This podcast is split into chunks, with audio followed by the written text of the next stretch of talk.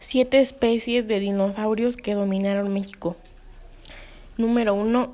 Cintarsus. Con 40 kilogramos de peso, este animal habitó México hace 200 millones de años. Llegó a medir 3 metros de alto y se distinguía por sus capacidades de caza.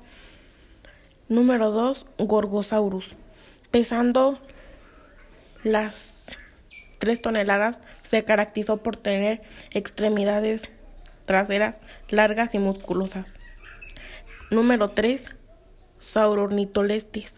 A diferencia de los dos anteriores, esta especie no superaba los 2 metros y pesó alrededor de 20 a 35 kilogramos y se distinguía por su habilidad por correr.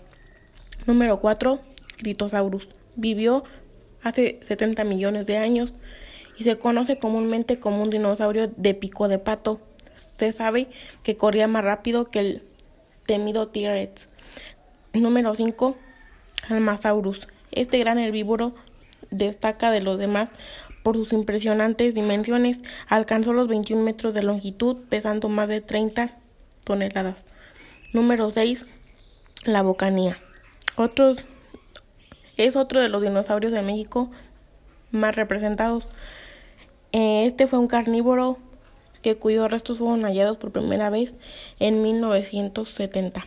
Número 7. El centrosauro, un herbívoro que alcanzó las 3 toneladas de peso con una longitud de 5 metros. Se caracterizó por sus, sus crestas óseas elaboradas que lo coronan.